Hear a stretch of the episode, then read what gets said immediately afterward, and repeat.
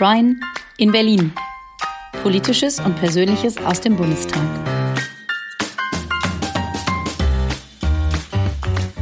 Folge 1. Ankommen in Berlin. Hallo und guten Tag, Brian. Hi, Mareike. Wie geht's dir?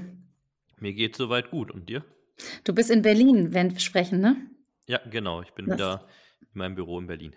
Okay, das finde ich total spannend, weil das letzte Mal, als wir gesprochen haben, äh, war das alles noch total offen und kurz vor der Wahl und ganz äh, spannend. Und, äh, und jetzt bist du tatsächlich Bundestagsabgeordneter und wir unterhalten uns hier über deine Arbeit im Bundestag, äh, im Parlament und, äh, und wie du dein Leben aufteilen musst jetzt zwischen deinem Wahlkreis hier zu Hause und deinem Leben im Bundestag in Berlin. Und äh, erzähl doch mal, was alles passiert ist. Erzähl mal, wie das war, wie es weitergegangen ist. Also es ist ja un unheimlich viel passiert, das ähm, auch für sich nochmal zu sortieren. Das war richtig gut über einen Jahreswechsel auch nochmal das eine oder andere Revue passieren zu lassen. Wir, wir kamen hier an äh, mit ganz vielen neu gewählten Abgeordneten, viele jung, junge Menschen darunter. Wir haben uns kennengelernt, äh, wir haben uns auch gegenseitig vorgestellt, die Region aber auch vorgestellt, aus der wir kommen, unsere Erwartungen, unsere Hoffnungen beschrieben. Ich möchte ja vor allem sehr konkret äh, vor Ort, äh, dass die Politik spürbar wird, äh, die wir hier machen, dass also auch wir ähm, ja, entlastet werden äh, vor Ort, dass wir aber auch wieder mehr Investitionen in unsere öffentliche Infrastruktur bekommen und dafür Mitstreiterinnen und Mitstreiter zu gewinnen. Das war auch so am Anfang Teil der Arbeit. Ich habe ähm, die Wohnfrage für mich geklärt. Ich wohne jetzt in einer Abgeordneten-WG mit äh, zwei weiteren Abgeordneten aus unserer Fraktion. Äh, unheimlich äh, spannend äh, auch gewesen, das alles hinzukriegen, von Wohnung finden bis äh, dann auch Möbel aufbauen und allem, was dazugehört. Ähm, wir haben nebenher, sage ich jetzt mal, äh, eine Bundestagspräsidentin gewählt mit Bärbel Baas, eine aus dem Ruhrgebiet, das äh, war nochmal ein ganz besonderer Moment. Es ist immerhin das zweithöchste Amt im Staat und äh, das besetzen wir jetzt mit einer von uns und dann noch so schön aus dem Ruhrgebiet aus Duisburg. Äh, Finde ich besonders prima und sie hat auch nochmal eine neue Sprache ins Parlament gebracht, ein bisschen direkter. Ähm, ich glaube, das brauchen wir auch. Und klar, Olaf Scholz zum Kanzler gewählt, auch ein ganz besonderes Highlight zwischendurch, die Koalitionsverhandlungen und äh, auch eben ja, die Ausschüsse geklärt, wer kommt in welchen Ausschuss, wer kümmert sich um was fachlich. Was noch nicht ganz geklärt ist, ist hier die Bürofrage. Ich bin noch in meinem Übergangsbüro. Ähm, 736 Abgeordnete, die irgendwo eine Raumzuweisung bekommen und zum Teil umziehen müssen, wenn sie schon hier im Parlament waren. Ähm, das dauert seine Zeit, ähm, so dass wir halt hier noch ein bisschen eingeschränkt sind, aber wir, wir haben schon ein tolles Team. Äh, das äh, vielleicht nochmal als letzter Punkt. Ich habe äh, viele Leute, äh, viele tolle Leute gefunden, auch junge Leute, die mich in meiner Arbeit unterstützen, die auch nochmal Ideen einbringen und schauen, wie wir gemeinsam äh, die Arbeit hier gestalten. Und äh, all das ähm, läuft äh, immer dann in dem Wechsel zwischen ähm, den Wochen hier, den Sitzungswochen hier in Berlin und den Wahlkreiswochen zu Hause in meiner Heimat, wo ja auch ganz viele Gespräche anstanden und ja, also es ist unheimlich viel jetzt passiert für mich. Hm. Dazu möchte ich gleich noch ein bisschen mehr wissen, aber jetzt muss ich erstmal noch mal einhaken bei ähm, den Beschreibungen von allem, was du jetzt schon gemacht hast in den letzten äh, Monaten. Ähm, das ging ja total schnell. Du bist ja äh, schon quasi in der Nacht nach der Bundestagswahl schon das erste Mal nach Berlin gefahren und ähm, und dann, äh, wenn du jetzt so so ein bisschen salopp sagst, ja zwischendurch waren noch Koalitionsverhandlungen.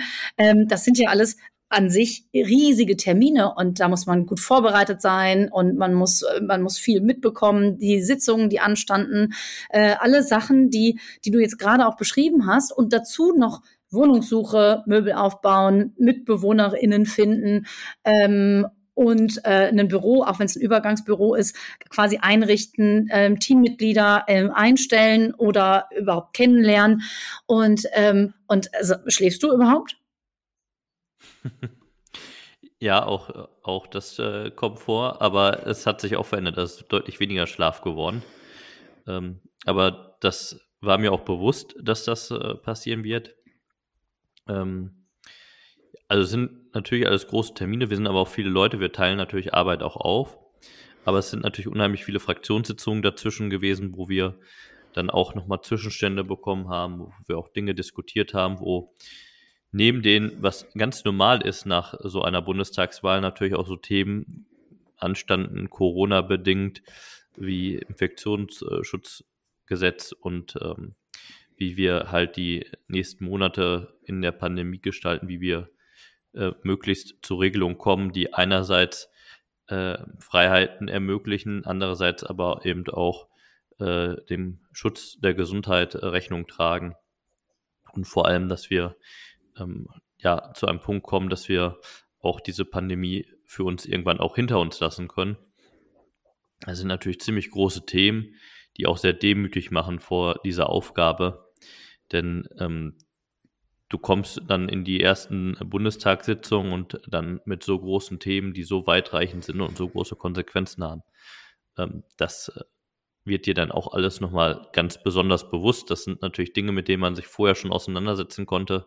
Aber wenn sie dann anstehen, wenn es dann auch Realität wird, dann ähm, ja, sieht man das halt auch nochmal etwas anders. Mhm.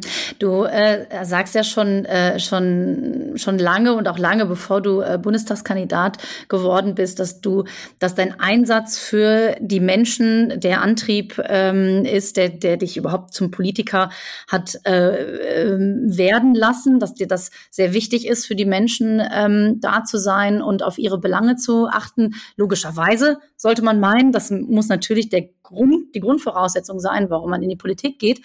Ähm, aber jetzt im Bundestag ist das natürlich auch nochmal eine, eine, eine Arbeit, die einen direkten Einfluss auf nicht nur ein paar hunderttausend möglicher oder tausend hat, äh, sondern tatsächlich auf Millionen von Menschen in diesem Land. Und das ist natürlich, das finde ich ganz interessant, dass du sagst, das macht auch demütig. Das, ähm, das ist eine, ein ganz, ein großes Wort für eine, ähm, für eine, eine, eine Emotion, für eine Haltung, die ähm, eine sehr wichtige ist, glaube ich, in der deutschen Politik. Und das ist echt, äh, echt toll, dass du das so sagst, finde ich. Ähm, und das bringt mich auch zu der Frage, die ich vorhin schon, äh, an die ich vorhin schon gedacht habe, nämlich dein Leben jetzt aufzuteilen zwischen Berlin und der, der Bundespolitik, äh, die ja auf einer viel größeren Plattform stattfindet und dann wieder umzuschalten ähm, ich vermute, du fährst mit dem Zug ähm, meistens zwischen dem Ruhrgebiet und Berlin hin und her. Äh, hier wieder anzukommen im Ruhrgebiet und zu sagen, okay, und jetzt bin ich für die Leute hier in meinem Wahlkreis da. Jetzt gehe ich zu Terminen. Ähm, du hast äh, dich bei allen Bürgermeistern in deinem Wahlkreis vorgestellt, äh, bist zu den Antrittsbesuchen hingegangen, ähm, obwohl die dich natürlich an sich schon kannten, aber das ist natürlich Prozedere, das, das macht man so, denke ich. Ne? Und, äh, und du hast andere Termine, ähm, die hier ganz lokal und regional sehr wichtig sind. Ähm, wie schaltest du da um? Wie, ist, wie fühlt sich das an für dich?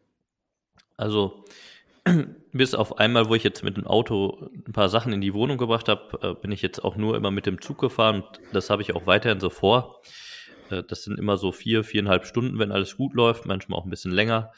Ähm, die Fahrt hilft auch, um sich nochmal umzustellen auf die neue Aufgabe. Was steht gerade in Berlin an oder was sind jetzt die Termine im Wahlkreis, äh, die ich dann haben werde. Und natürlich ist es ein, eine andere Taktung, es sind andere Themen zum Teil, es sind andere Termine und natürlich auch andere Gespräche und daneben auch alles noch, was man im Privaten zu regeln hat. Ne? Also musste da auch erstmal gemeinsam mit meiner Frau gucken, wie organisieren wir uns? Ähm, ja, wie machen wir auch äh, gemeinsame Sachen? Wie passen wir das an diesen neuen Rhythmus an? Mhm. Nebenher genau zu schauen, ähm, wie komme ich jetzt mit den Akteuren in meinem Wahlkreis ins Gespräch? Wie kann ich auch nochmal schauen, was sind gerade die drängenden Themen der Städte, die es dann hier in Berlin anzusprechen äh, gilt? Und äh, da sind diese ersten Gespräche auch mit den Bürgermeistern und mit dem Landrat äh, besonders wichtig. Und da ist für mich auch äh, das Parteibuch nicht entscheidend, sondern da ist wichtig, äh, das sind die Vertreterinnen und Vertreter der Kommunen. Und äh, mit denen muss ich halt eben darüber sprechen, was sind die Themen hier in Berlin, was sind die Chancen, die da für unsere Städte äh, drin liegen und äh, wo kann welches Förderprogramm vielleicht auch nochmal interessant sein, dass wir darüber einfach sprechen.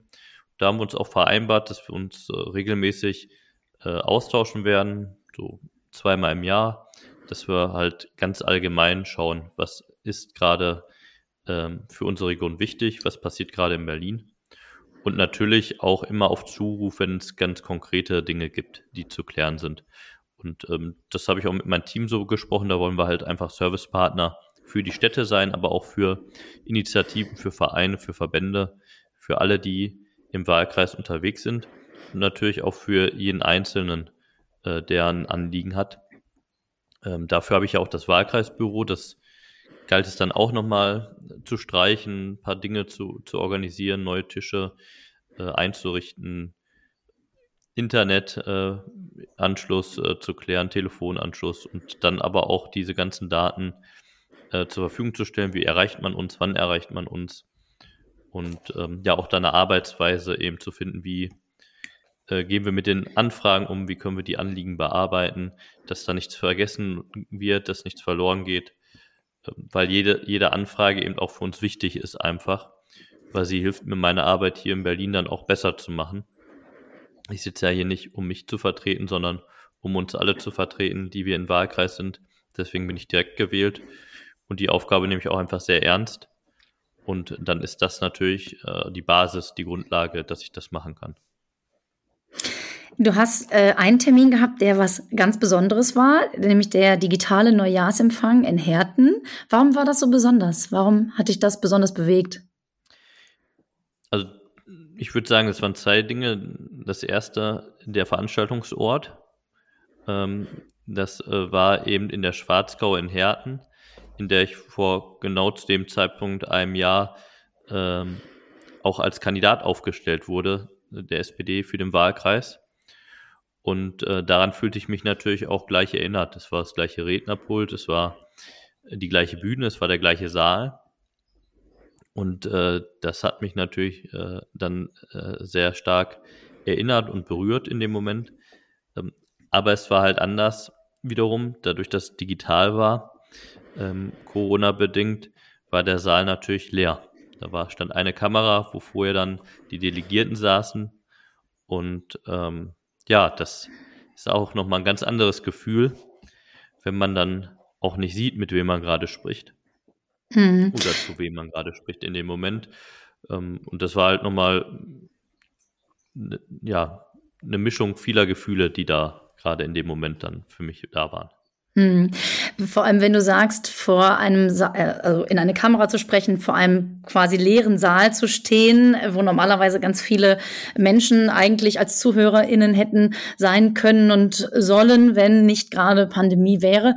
Ähm, das zeigt ja auch nochmal ganz deutlich, wie nah du äh, an den Menschen gerne sein möchtest. Ähm, du machst auf deiner Facebook-Seite immer einen äh, Wochenrückblick und lässt Leute ähm, ein, oder gewährst Leuten Einblicke in deine Arbeit, in die Termine und Sitzungen, die du in der Woche hattest und ähm, bist damit sehr transparent und sehr nahbar und man kann schon sehr viel über dich erfahren.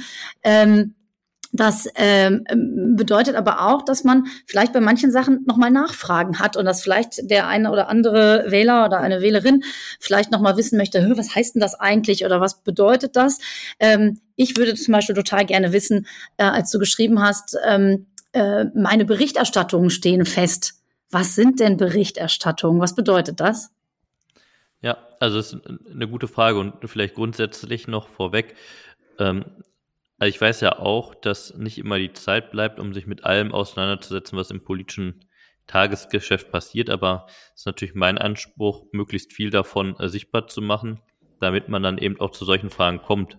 Äh, was ist Berichterstattung und wofür machen wir das? Und also grundsätzlich, wir haben ja die Ausschüsse zugewiesen bekommen, beziehungsweise uns aufgeteilt auf die Ausschüsse. Jeder hat auch da seine Präferenzen äh, abgeben können. Und die Ausschüsse sind ja in verschiedenen Fachlichkeiten geteilt. Bei mir ist es eben Wohn, Stadtentwicklung, Bauwesen und Kommunen äh, mit einem eigenen Ministerium. Da ist Clara Geilwitz die Ministerin. Und ähm, innerhalb des Ausschusses gibt es halt nochmal ganz viele verschiedene Themen. Also gerade bei uns ist das ja eine große Spannbreite zwischen dem Wohnen, den Kommunen, äh, dem Bauen im Allgemeinen, aber auch Stadtentwicklung.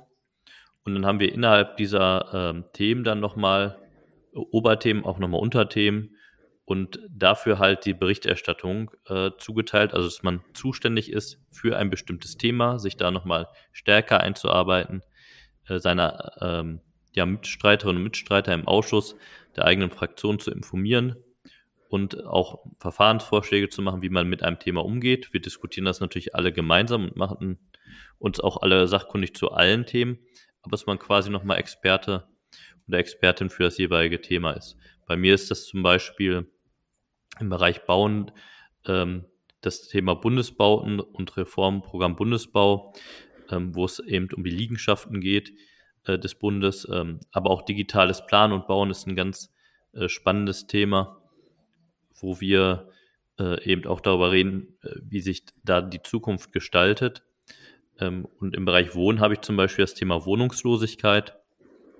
Ich habe ähm, aber auch das Thema Wohngeld, was ich verantworte in der Berichterstattung.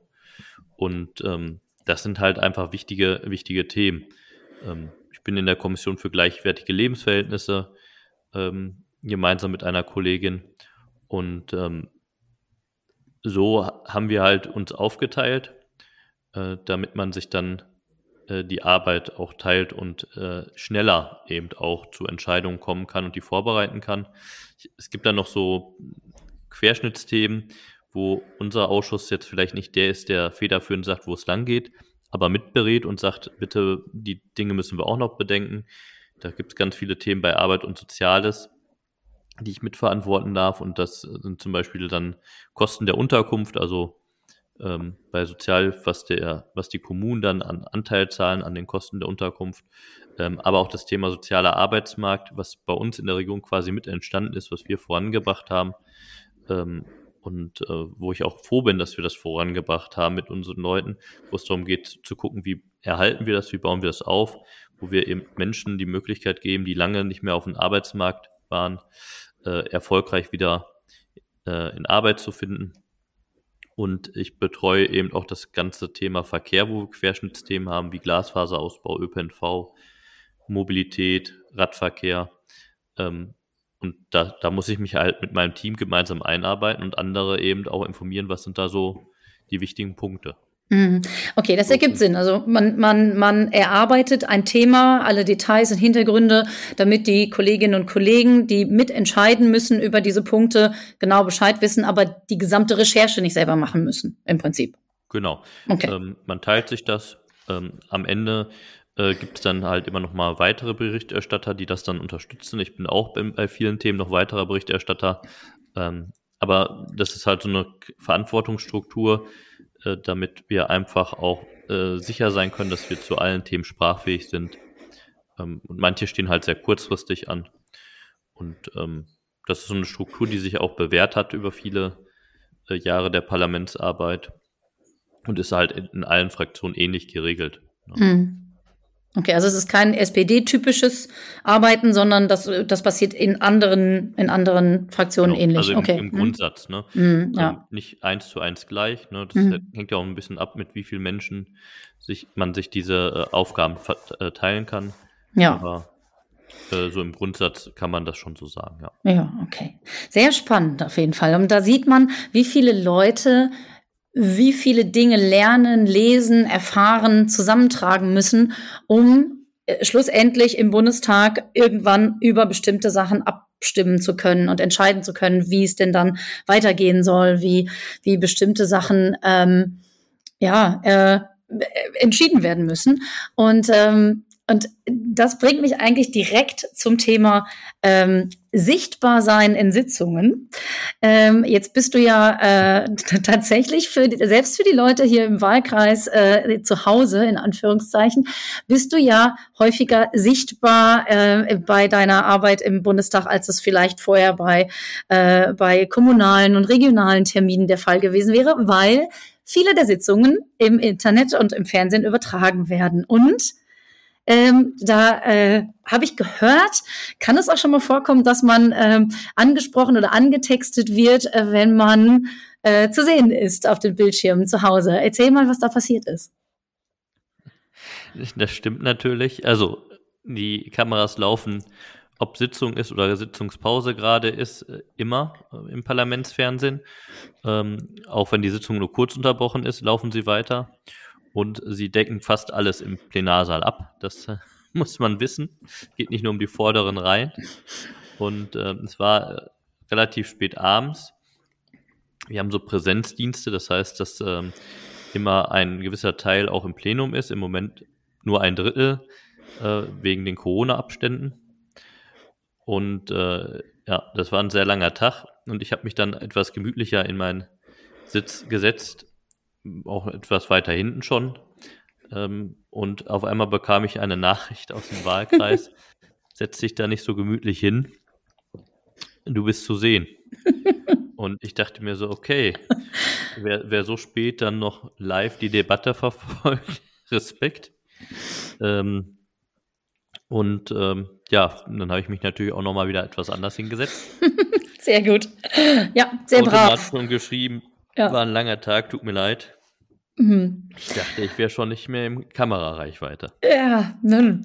aber äh, solange du die Füße nicht hochgelegt hast und äh, nein, so nein das, sehr gut.